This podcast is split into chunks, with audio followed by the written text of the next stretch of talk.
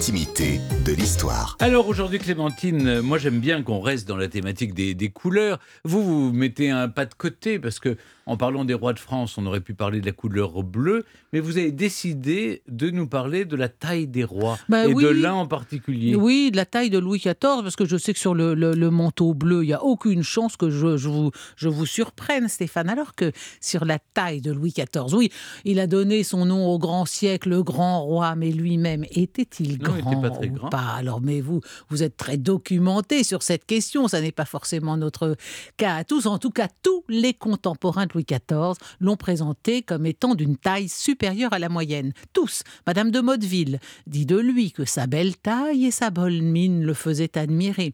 De jeunes Hollandais qui sont venus en France en 1657 et, qui ont vu le roi alors qu'il avait 19 ans. Donc il n'y avait pas encore l'andropause, il s'était pas encore tassé, il était, il était vraiment dans la fleur de l'âge. Et ils décrivent un homme très grand pour son âge, d'une taille belle et bien tournée. Tout le monde, hein, la comtesse de Brégy, il est grand, d'une taille parfaite. Bussy Rabutin le dit aussi. Madame de Montpensier exprime la même pensée, mais avec une chose, euh, avec un, peu plus de recherche.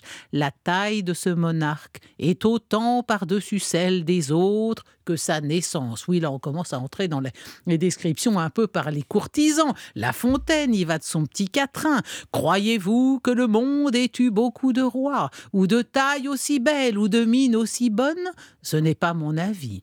Et lorsque je le vois, je crois voir la grandeur elle-même en personne. hein. Ça, c'est en v'là un flagorneur. Flagorneur aussi, l'archevêque Ardouin de Péréfixe qui écrit Cette taille et cette beauté digne de l'empire de l'univers. Rien que ça. Évidemment, Saint-Simon, lui aussi, va de son couplet. Au milieu de tous les autres hommes, sa taille et la grâce naturelle et majestueuse de sa personne le faisaient distinguer jusqu'à sa mort comme le roi des abeilles. Eh ben oui, oui, donc bref, tous les témoignages des contemporains qui ont vu le roi concordent. Il est grand, il était grand. Alors pourtant, Ah, plus grand qu'eux en tout ah bah cas. plus grand que- Alors, en tout cas, ce qui est curieux, c'est que la princesse palatine, euh, la belle-sœur de Louis XIV, qui elle n'avait pas sa langue dans sa poche, n'avait pas l'habitude de flagorner et, et de dire n'importe quoi, elle expliquait que son mari, monsieur frère du roi, était plus grand que Louis, Louis qui lui-même était, était plutôt petit. Eh bien, figurez-vous, en effet, Stéphane, vous le saviez déjà, mais que la palatine disait vrai. Et comment le sait-on que Louis XIV était pas si grand que ça, parce qu'on a conservé une armure complète de 1667 qu'il a portée. Elle lui a été offerte par la République de Venise pour Mm. commémorer sa victorieuse Et campagne elle de est au Flandre. musée de l'armée. Et elle est au musée de l'armée. Elle a évidemment sa belle devise Nec pluribus impar, la devise de Louis XIV. À nul autre pareil, ou au-dessus de tous, au-dessus de tous, en l'occurrence, c'était pas vraiment le cas. L'armure mesure 1m68 de hauteur. Et ça n'est pas une pièce de musée. On sait qu'elle a servi. D'ailleurs, ce qui est- j'ai Oui. j'ai découvert ça, je trouve ça magnifique, que elle porte des traces, Traces de, de de balles, balles, parce oui. qu'on essayait les armures pour voir si elles étaient à l'épreuve des balles. Et l'artisan qui a fait l'armure a utilisé les, trous de balles, si je puis me permettre, pour les transformer en fleurs sur la- sur l'armure. Bon, cette armure, elle a servi, euh, devant, sans doute devant Douai et devant Lille en 1667. Et elle prouve que le roi n'avait pas une taille supérieure à 1m62. 1m62 Alors si c'est vrai, comment expliquer que les contemporains de Louis XIV aient tous trouvé très grands Eh bien par Parce le- que d'abord, il portait des, des- des talons. Voilà, exactement. Et ensuite, il avait une perruque comme il était chauve. Il portait Exactement. une perruque très haute. Exactement, la perruque, euh, Stéphane, c'était la binette grand Oui, infolio. quand- quand t'as un mètre de cheveux, ça se voit quand même. Non, non, non, non, c'est pas un mètre. Non, non, non, non. C'est alors c'était une perruque très prodigieuse qui faisait dans les, les, les- les plus de 10 cm.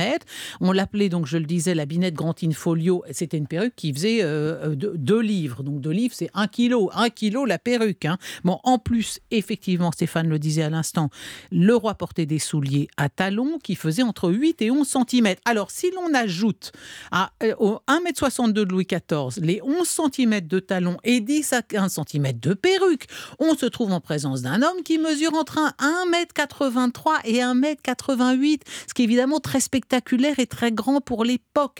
Alors qu'en conclure, qu'en conclure que le grand roi Soleil était un petit astre, ou plus élégamment, comme peut-être euh, ainsi que l'écrivit l'anglais William Thackeray après sa visite à Versailles, que ce sont les perruquiers et les savetiers qui font les dieux que nous adorons.